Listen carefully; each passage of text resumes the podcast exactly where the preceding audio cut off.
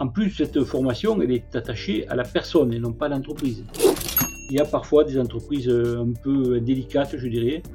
Nous, on appelle ça dans le métier des, éco-délinquants. Il ne faut pas oublier que le parc de logement en France est insuffisant, qu'il nous manque entre 500 000 et 1 million de logements pour pouvoir loger correctement tout le monde. D'une façon générale, en France, on n'est pas très fort pour garder et pour respecter nos engagements. Hein. Bienvenue sur Discutons Imo, un podcast qui s'adresse à tous ceux qui veulent en apprendre davantage en immobilier, débutants comme confirmés. Je suis Alex, passionné par le sujet de l'immobilier et investisseur. Je partage sur ce podcast, ainsi que sur le blog du même nom, les informations qui me semblent pertinentes et qui sont le fruit de mes propres interrogations, recherches ou encore découvertes. En perpétuel apprentissage dans ce domaine, mon but est de démystifier le monde de l'immobilier auprès du plus grand nombre. Pour ne rien rater, retrouvez-moi sur Instagram, Discutons Imo, le lien est disponible dans la description. Il y a de grandes chances que vous ayez entendu parler un jour ou l'autre du RGE, ou bien même vu des camionnettes d'artisans ou d'entreprises fièrement arborées labellisées RGE, mais vous êtes-vous déjà interrogé sur ce que garantissait vraiment ce label? Pour bénéficier d'aide à la rénovation énergétique comme MaPrimeRénov, les primes C2E, etc., il est généralement indispensable d'avoir fait appel à des sociétés ou des artisans qualifiés RGE. Mais pour autant, est-ce qu'une société ou un artisan labellisé RGE est un réel gage de sérieux de maîtrise? Qu'a dû démontrer l'entreprise pour obtenir cette qualification RGE Enfin, qui octroie ou non cette fameuse qualification RGE dans cet épisode, c'est André Joffre, ingénieur arrêt métier, président de QualityNR, un des organismes de qualification RGE, qui va nous apporter son éclairage sur tout ça. Au cours de cet échange, André nous fera également part de son avis sur les dernières réformes, notamment celle interdisant la location très prochaine des passoires thermiques, c'est-à-dire des bâtiments dont le classement est F ou G au DPE. Assez parlé comme ça, il est temps de démarrer cet épisode, mais juste avant, si vous appréciez ce contenu, prenez quelques secondes pour me laisser un sympathique commentaire et encore mieux une note sur Apple Podcast afin de m'aider à développer le podcast Discutons Imo. Bonjour André. Bonjour Alexandre. Je suis ravi de t'accueillir aujourd'hui euh, sur euh, ce nouvel épisode de Discutons Imo pour pouvoir euh, évoquer avec toi le sujet du label RGE. A priori, tu as plein de choses à, nous apprendre sur le sujet et, et à nous expliquer aussi sur ce que ça veut vraiment dire qu'une société soit, soit labellisée euh, RGE. Mais peut-être avant qu'on entre dans le vif du sujet, est-ce que tu peux te présenter euh, pour nos auditeurs? Oui, écoute, moi je, dirige depuis euh, très longtemps, bientôt 40 ans, un, bureau d'études qui est spécialisé en énergie solaire. Donc on a, démarré au début des années 80 et voilà, donc on est dans notre 40e anniversaire. Je suis ingénieur arts et métiers, je suis tombé dans le, dans la marmite de l'énergie solaire euh, quand j'ai sorti de l'école en fait et, j'ai pratiquement toujours travaillé dans ce secteur. Et puis dans les années, euh, il y a à peu près 15 ans, en 2005, euh, la, présidente de l'ADEME m'a demandé de, de m'intéresser à toutes les questions de qualification des entreprises. Il n'existait rien à l'époque, notamment dans les énergies renouvelables. Ça existait bien sûr pour les métiers traditionnels hein, du bâtiment, euh, mais ça n'existait pas pour, le, pour, les énergies renouvelables. Et donc, à sa demande, on a, créé avec euh, à la fois la Fédération du bâtiment et avec la CAPEP, l'organisation professionnelle des, artisans, on a créé euh, Qualité ENR, donc, qui est, une association qui gère et qui contribue à développer la politique de qualification des entreprises des énergies renouvelables. Parce qu'en effet, aujourd'hui, il y a plusieurs organismes qui euh, sont en capacité de qualifier et de certifier euh, au niveau RGE, hein, c'est bien ça? Oui, oui, il y, en a, il y en a plusieurs. Alors, pour ce qui est de, des travaux, il y a bien sûr Calibat qui, qui est le, le, plus ancien dans le secteur et qui est euh, et qui, qui, qualifie, qui est très spécialisé dans le secteur de l'enveloppe du bâtiment. Hein. Il qualifie aussi euh, des entreprises euh, dans les énergies renouvelables. Et puis il y a Qualifelec, donc qui est plutôt spécialisé sur qui pompe à chaleur, etc. Et, un peu photovoltaïque. Mais d'une façon générale, Qualité ENR a, a, trouvé sa place puisque plus de 90% des, entreprises du secteur des énergies renouvelables sont qualifiés chez nous. D'accord. Donc oui, très spécialisé sur le, renouvelable pour qualité NR. Ok. Très bien. Et d'ailleurs, petite question, parce qu'on voit qu'il y a certains donc, organismes de qualification et d'autres dits de certification. En, deux mots, euh, la différence entre euh, euh, les deux concernant le RGE Oui, alors c'est un peu compliqué parce que ça, va évoluer en plus, je pense, à l'avenir, parce que en fait, la, norme sur laquelle on s'appuyait et qui était contrôlée, nous-mêmes, nous, sommes des, organismes qui sont de qualification et nous sommes certifiés par ce qu'on appelle le COFRAC, qui est le comité français d'accréditation, qui, qui contrôle notre, notre travail. Et donc, on fait l'objet d'audits permanents, etc., et périodiques. Et ce qui apparaît aujourd'hui, c'est que en fait, cette norme sur laquelle repose notre démarche est une norme qui n'est pas une norme européenne, et donc dès lors, euh, l'organisme de certification ne peut pas continuer à nous, à nous, à nous, surveiller, à nous contrôler.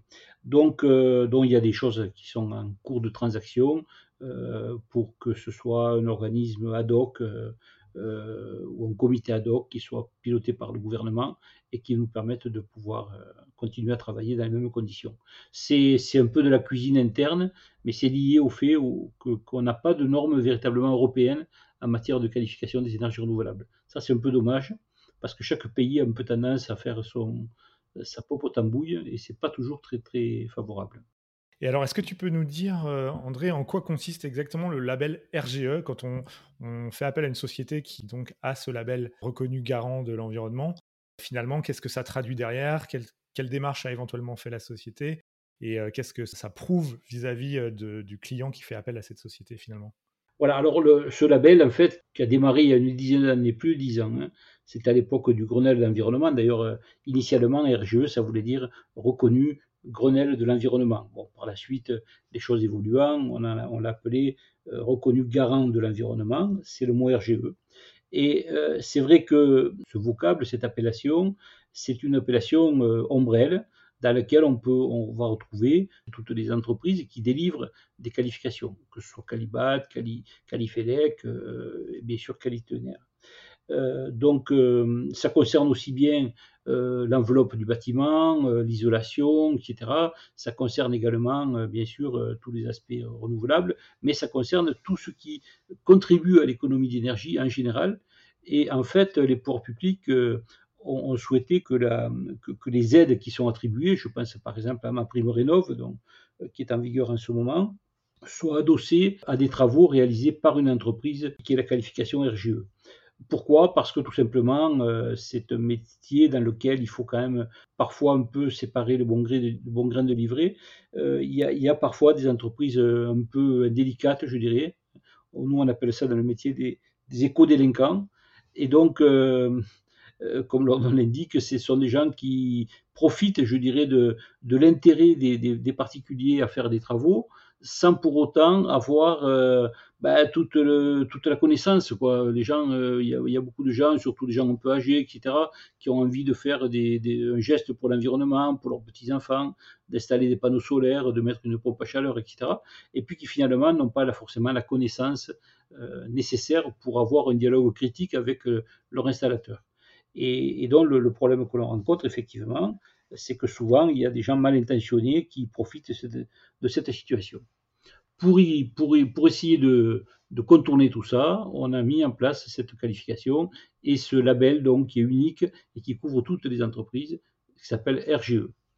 Alors, qu'est-ce qu'il faut euh, pour devenir RGE Je dirais c'est relativement simple, c'est finalement euh, la même chose qu'une démarche qualité que l'on rencontre dans, des tas de métiers. Hein. C'est-à-dire il faut déjà que l'entreprise soit bien établie, soit connue euh, et une existence légale, et qu'elle soit assurée, c'est important, notamment lorsqu'on touche à l'enveloppe du bâtiment, euh, il y a des questions de garantie décennale, donc 10 euh, ans c'est long et il faut vraiment que ce soit bien fait. Ensuite, il faut que l'entreprise soit qualifiée, mais au sens de la formation, alors ça, on se doute bien que les entreprises sont des professionnels, forcément. Euh, si, on veut faire euh, poser un chauffe-eau solaire, par exemple, il faudra prendre une entreprise qui est spécialisée en chauffage et en plomberie. Bon, mais parfois, elle n'a pas la connaissance précise du secteur du chauffe-eau solaire. Donc, il va falloir qu'elle se forme dans ce domaine-là.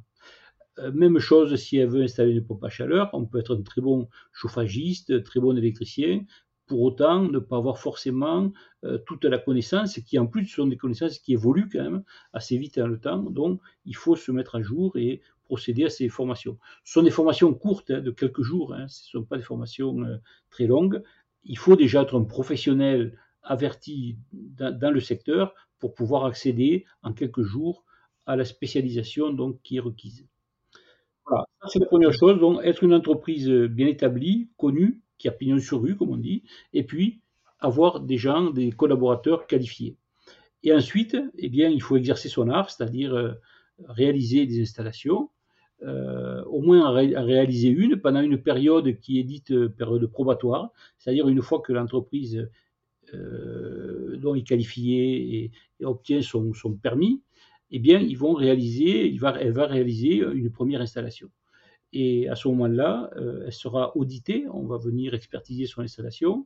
Alors, pas dans un sens de, de, lui faire passer le permis de conduire, c'est pas le but. Hein. Le, but du jeu, c'est que tout simplement, l'entreprise qui elle-même peut vérifier, donc elle a, elle a une, liste de choses qu'elle va pouvoir autocontrôler, et ensuite euh, un expert euh, qui est indépendant va venir contrôler l'installation et vérifier que les que l'installation est conforme.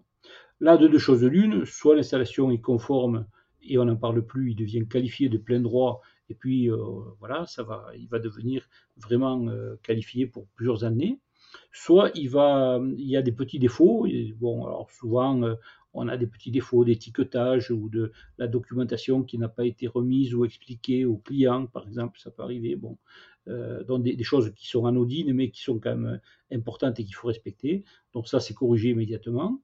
Parfois, il y a des petits travaux à réaliser. L'entreprise les réalise à ses frais pour remettre l'installation euh, à niveau. Et lorsque tout est opérationnel, il devient également qualifié et il peut exercer pleinement euh, son activité.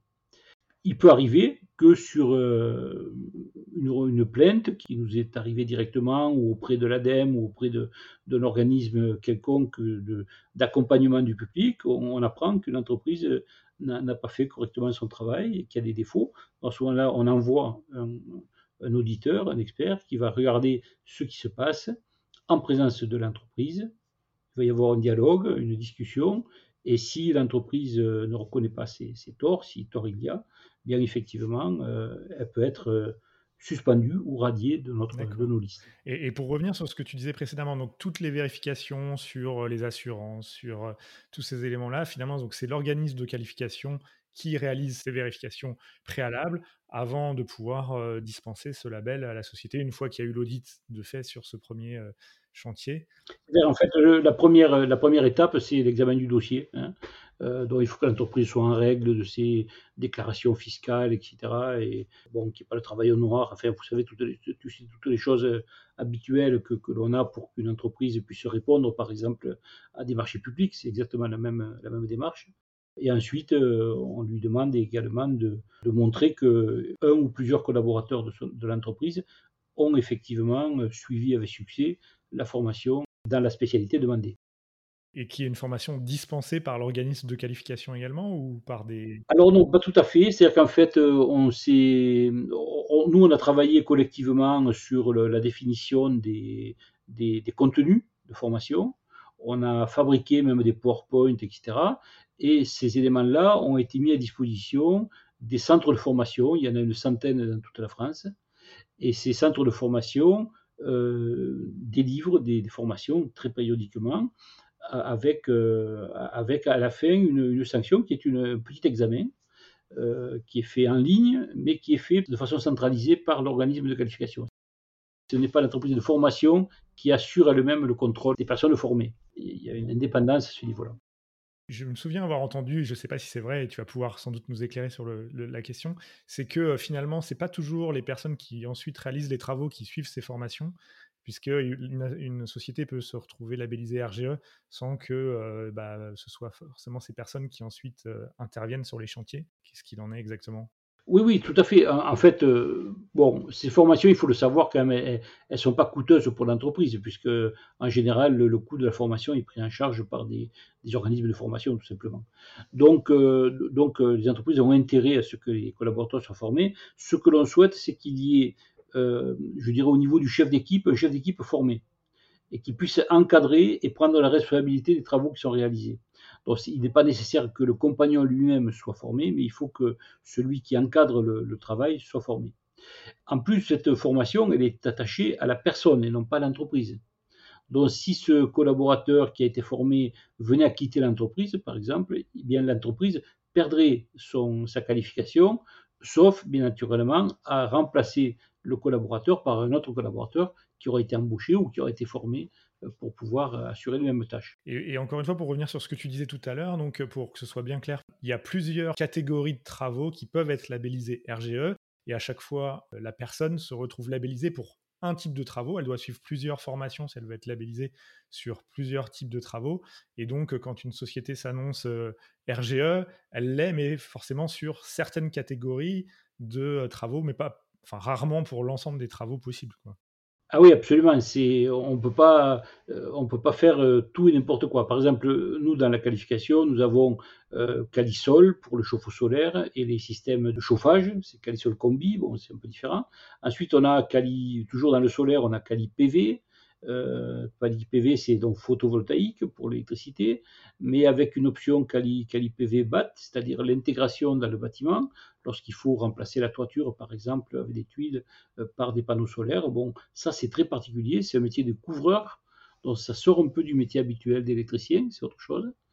Euh, et puis, euh, il y a ensuite calibois, par exemple, c'est pareil, ça peut aller de, du poêle à bois, du poêle à granulés, à appeler, euh, jusqu'à la, la, chaudière et au chauffage central, on va dire, pour parler euh, normalement, chauffage central au bois. Donc, c'est des métiers différents. il faut une connaissance aussi bien en, fumisterie, tout ce qui est conduit de fumée, etc., que dans le, travail de dimensionnement, puisque très souvent, l'installateur en fait, est, le premier, le seul contact avec, avec le, particulier. C'est lui qui va, par exemple, dimensionner la puissance des, équipements. Donc, euh, il, joue à la fois un rôle de bureau d'études et en même temps, il est installateur. Voilà.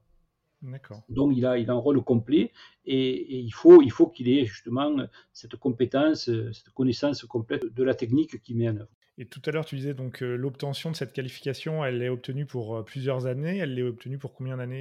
Alors, c'est généralement 4 ans, euh, mais avec des périodes quand même de. On revient visiter l'installateur selon les techniques avec une fréquence plus ou moins importante. Et ça dépend aussi du volume d'activité des entreprises. C'est-à-dire qu'une entreprise qui ferait beaucoup, beaucoup d'installations serait vue plus souvent que celle qui n'en fait que de temps en temps. Parce que vous, en tant qu'organisme de qualification, vous savez, euh, euh, vous êtes informé à chaque fois qu'il y a des chantiers euh, sur lesquels. Voilà, les entreprises doivent déclarer les chantiers. Et puis, on a des tas de, de, moyens de récupérer les données également pour connaître si jamais les entreprises n'avaient pas envie de déclarer toutes ces installations. Tu l'as mentionné tout à l'heure, ce label RGE, il est d'autant plus important pour les gens qui veulent faire des travaux et derrière demander des aides à la rénovation énergétique notamment tout ce qui est ma prime rénov, les primes euh, C2E et autres. Et comme on le disait tout à l'heure, vu qu'une une entreprise finalement elle est labellisée pour un type de travaux, euh, comment un, particulier peut finalement s'assurer que l'entreprise est correctement euh, labellisée pour le type de travaux qu'elle envisage?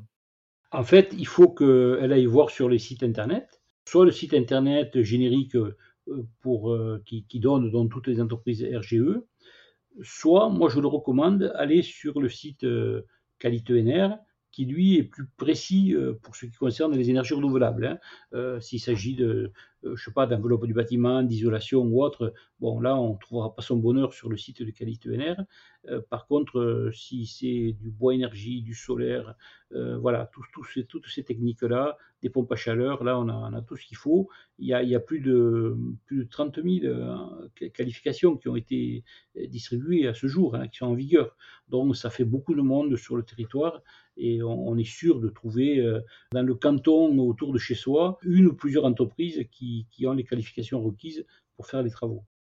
D'accord. Bah, on pourra mettre le lien vers la page euh, de Qualité NR dans, les, dans la description de l'épisode. Et donc l'autre site, si, en effet ça ne concerne pas forcément euh, des énergies renouvelables, c'est quoi? C'est le site de France Rénov euh? Oui, voilà, France Rénov, c'est le site, ou alors de, si c'est par exemple pour l'enveloppe du bâtiment, Calibat, hein, qui, qui, qui, est le site qui, a le, qui a le même moteur de recherche que, que nous, mais pour des, pour des enveloppes du bâtiment, même s'ils ont aussi quelques entreprises qui sont, mais comme je le disais, sont très minoritaires, qui sont qualifiées et qui sont référencées par eux. D'accord. Et donc sur les, sites en question, on voit bien pour quel type de travaux la société est labellisée. Alors il y, a une petite précaution à prendre quand même, c'est que sur ce site-là, il y a aussi les entreprises d'études, de, bureaux d'études, qui eux sont qualifiés par un autre organisme qui s'appelle l'OPQIBI, qui est l'organisme de qualification de l'ingénierie.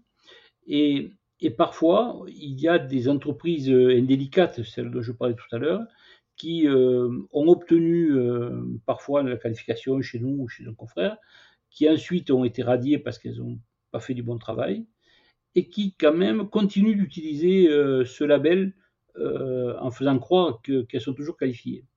Et pour cela, en fait, elles se débrouillent pour apparaître sur les sites comme étant une entreprise d'études uniquement, qui elle ne fait pas l'objet des mêmes contrôles, du même truc, parce que les études c'est un peu particulier. Et donc en fait, elles apparaissent toujours sans avoir pour autant les qualifications, en n'ayant plus les qualifications. C'est assez complexe euh, comme, dispositif, mais c'est pour ça que je vous conseille d'aller sur les sites euh, je dirais, des, de, racines, hein, ce, parce qu'en fait, nos, sites alimentent ensuite le site, de, le site générique, mais je pense qu'il vaut mieux aller sur les sites de, chaque euh, organisme de qualification, ce qui permet d'avoir euh, une, une, information beaucoup plus juste et précise. D'accord, parce que là, on verra que c'est que pour de l'étude et pas pour la réalisation. Exactement, exactement. S'il n'est pas qualifié pour les travaux, il n'apparaîtra pas sur le site. D'accord. Ok. Donc s'il est que sur de l'étude, il n'apparaît pas dans votre euh, site. Voilà. Mais par contre, il, apparaîtra dans le, dans, dans le site ombrelle. D'accord, je comprends. Ok. Très bien. Et euh, vous, vous avez en tant qu'organisme de qualification des pouvoirs de sanction vis-à-vis justement des éventuelles brebis galeuses euh, qui existent ah oui, alors bon, bien entendu, les gens ont fait le ménage chez nous. C'est-à-dire qu'il y en a bien sûr qui essaient de s'infiltrer. Hein, il y a toujours des nouveaux qui arrivent euh, chaque année. Dans, les nouveaux, évidemment, on retrouve des, gens qui, sont là pour obtenir la qualif uniquement pour bénéficier des aides publiques. Euh, dont ceux-là, en général, ils ne restent pas longtemps. Hein. Dès qu'on a détecté euh, des anomalies, on les... Parce que, si vous voulez, il n'y a pas que l'aspect technique, il y a aussi le fait qu'il peut avoir un démarchage commercial complètement aberrant. Quoi. On, on, entend souvent, enfin souvent, pas trop souvent, mais heureusement, on entend quand même des entreprises ben, qui vont vous dire vous mettez quatre panneaux solaires sur votre toit et vous ne paierez plus d'électricité. Bon, ça, c'est totalement faux. Quand on fait du solaire en autoconsommation, on sait qu'on pourra trouver, couvrir 30-40% de son électricité. Ensuite, il faut passer par des dispositifs avec des batteries, c'est plus complexe, c'est plus coûteux, donc c'est autre chose. Mais euh, en temps normal, l'autoconsommation permet de couvrir une part significative de ses besoins, mais en aucun cas ne permet de couvrir 100% de sa facture. Vous voyez, c'est d'autant que la facture est une bonne partie est couverte par et, concerne des abonnements, donc euh, on voit bien que cette partie-là, on ne pourra pas la couvrir. Bon, donc il faut déjà euh, faire le ménage chez nous. Et puis, il y a beaucoup de gens alors qui euh, grâce à Photoshop, euh, arrivent à, récupérer les logos et à, les fabriquer à leur, euh, à leurs mains, et puis arrivent à faire croire qu'ils sont qualifiés alors qu'ils ne le sont pas. Alors nous, dès qu'il y a utilisation des marques de façon, dès qu'on en a la preuve, on, on, engage des procédures judiciaires et on poursuit systématiquement toutes les entreprises qui utilisent de façon frauduleuse nos labels. La tâche est immense. Hein. Ça fait du monde à contrôler, oui, c'est sûr. Ça fait du monde, ouais. Euh, ces derniers temps, bon, les, législations qui ont évolué, qui font que désormais, euh, il y a une interdiction de louer qui frappe désormais euh, les, logements très énergivores, la catégorie G dans le nouveau DPE notamment, enfin F et G, les fameuses passoires thermiques. Est-ce que dans la pratique, pour toi, ça paraît réaliste le calendrier qui est imposé par ces interdictions à la location, puisque ça nécessiterait de, rénover beaucoup de logements dans un délai finalement peut-être qui peut paraître un peu court en tout cas pour certains. Et est-ce qu'aujourd'hui on a vraiment en France la capacité de rénover aussi rapidement ces logements avec suffisamment d'entreprises disponibles et labellisées en plus pour pouvoir faire ces travaux correctement? Est-ce que tu peux nous faire part de ton point de vue? Honnêtement, je pense que c'est pas tellement le problème des entreprises qui se pose, parce qu'on arrivera toujours à résoudre cette question, c'est plutôt la volonté, en fait. Ah, quand on regarde les logements, ils se trouvent où ces logements insalubres euh, des fameuses passoires, hein, ben, il se trouve surtout euh, dans, le, dans, l'habitat individuel, euh, des, des, logements construits avant les années 70, avant le premier choc pétrolier, qui sont encore sans isolation. Hein, il, y en a quand même pas mal. c'est des logements qui sont qui, sont, qui n'ont jamais été entretenus parce qu'ils ils appartiennent au parc de location privée. Euh, sans avoir véritablement de, de véritables démarches de, intégrées, structurées de, location d'appartements. Là où on n'a pas de problème, c'est quand on, attaque avec des organismes HLM, etc. Parce que là, c'est organisé, il y, a, il, y a un vrai savoir-faire, euh, il n'y a pas de problème. Mais quand vous avez des personnes qui ont quatre ou cinq logements euh, comme ça, qui l'ont acheté pas très cher, qui louent, bon, ben, ces gens-là, sans aller jusqu'au marchand de sommeil, mais c'est un peu ça. Hein. Euh, ils n'ont aucun intérêt à, faire, des travaux euh, pour, le logement. Euh, ils ne payent pas les charges, c'est pas leur affaire. Bon. Et donc, si vous voulez, il, y a toute une frange de la population là qui, qui, est vraiment pas tout à fait décidée à vouloir faire des travaux. Alors la pression qui est mise aujourd'hui par la réglementation, Bon, on verra ce que ça va donner, parce qu'effectivement, on ne pourra pas vendre un logement qui n'est pas aux normes, on ne pourra pas non plus euh, le louer. Bon, tout ça, c'est des bonnes intentions, mais il ne faut pas oublier que le parc de logements en France, de logements à la location, est insuffisant. Euh, qu'il nous manque, en gros, selon les trucs, entre 500 000 et 1 million de logements pour pouvoir loger correctement tout le monde. Donc, en fait, si vous voulez, euh, tant qu'on aura cette pression-là, euh, ben, je vois pas très bien comment on pourra se passer de ces logements, même s'ils ne sont pas aux normes. Voilà. Et ça, c'est une difficulté. Euh... D'une façon générale, en France, on n'est pas très fort pour garder et pour respecter nos engagements. Hein. Euh, moi, pour les énergies renouvelables, vous voyez, on est, on est très en retard par rapport aux objectifs qu'on s'était fixés pour 2023. Euh, la France a dû payer 500 millions d'euros l'an dernier à l'Europe parce qu'on n'a pas tenu nos engagements en matière de production d'énergie renouvelable. Vous voyez, donc, euh, alors, ce qui a amené le gouvernement d'ailleurs à, produire une loi, une loi dite d'accélération, bon, qui s'avère euh, pas si accélérante que ça finalement. Hein. On voit bien qu'il y a encore beaucoup de gens qui, essayent de, freiner le développement des, énergies renouvelables en France. Et donc, euh, cette loi qui devait euh, permettre de faire sauter tous les bouchons et, aller très très vite pour le développement des énergies renouvelables, ben, on n'y arrive pas. On sent qu'il y a toujours les architectes des bâtiments de France qui, qui, gardent une prérogative pour pouvoir empêcher des projets, etc. On a, on a, c'est vraiment compliqué. Et c'est d'autant plus compliqué que quand on fait des sondages, Qualité NR vient d'en sortir un il n'y a pas très longtemps, il y a quelques jours, là, on s'aperçoit qu'effectivement, on a, on a des résultats fabuleux. 95% en gros des Français veulent qu'on développe les énergies renouvelables à l'avenir. Bon, voilà.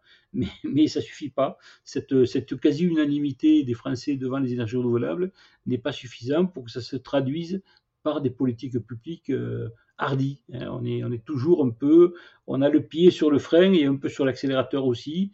Et donc, ça, ça finit jamais bien, cette histoire. Quoi.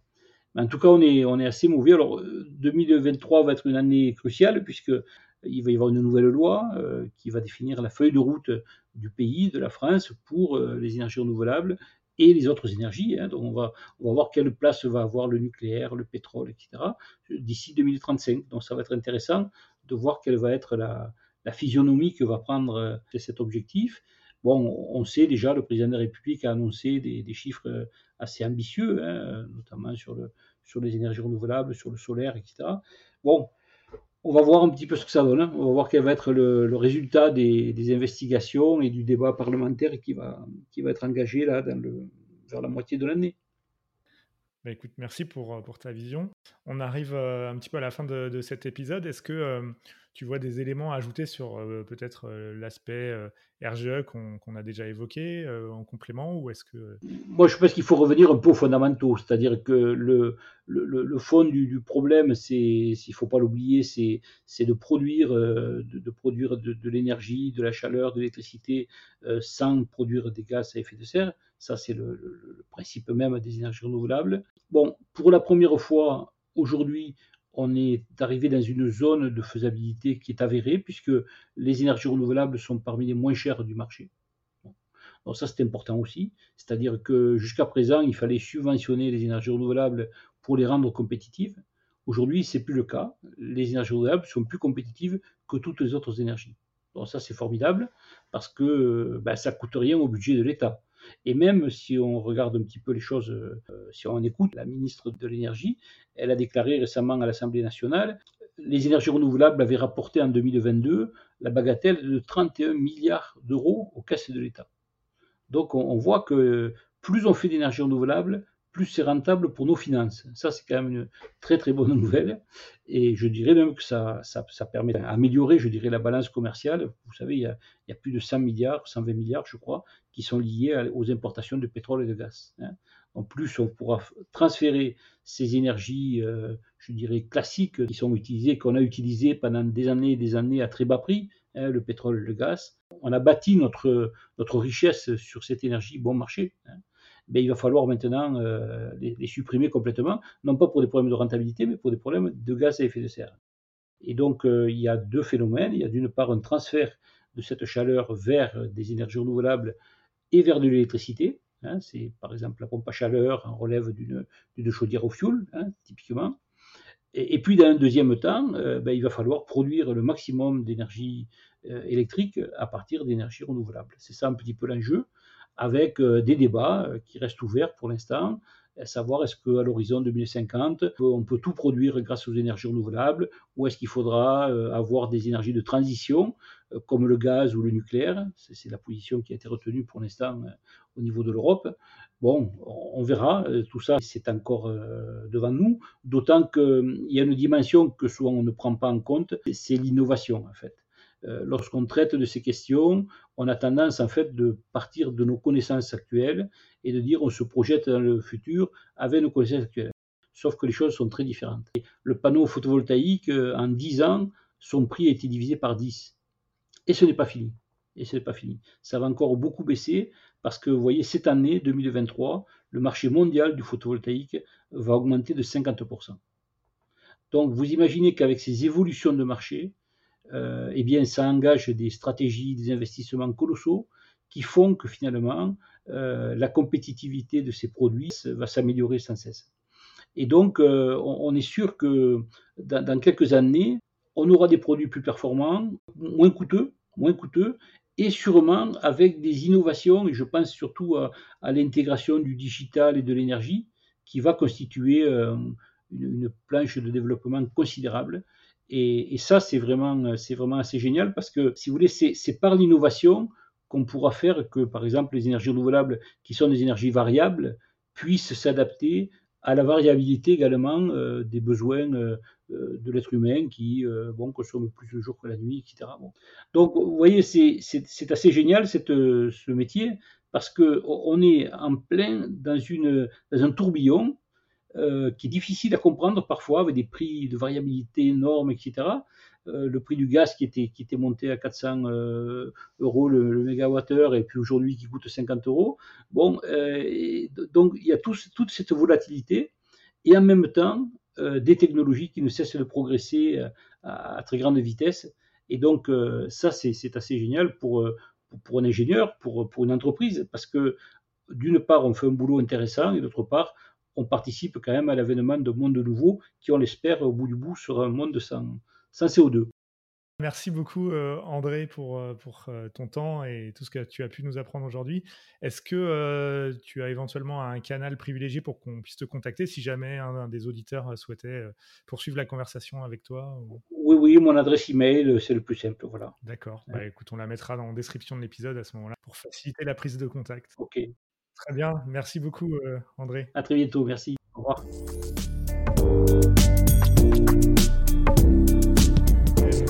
N'hésite pas à laisser un commentaire ou me faire part de tes questions sur ce qui s'est dit dans cet épisode. Si tu as apprécié le contenu proposé dans ce podcast, je t'invite également à me laisser un avis sur ta plateforme d'écoute, Apple Podcast ou Spotify. Non seulement cela me motivera à poursuivre la production de nouveaux contenus, mais cela aide également énormément à faire connaître ce podcast. Alors si tu penses que ce podcast le mérite, à ton clavier, et je te dis à très bientôt pour le prochain épisode de Discutons Imo.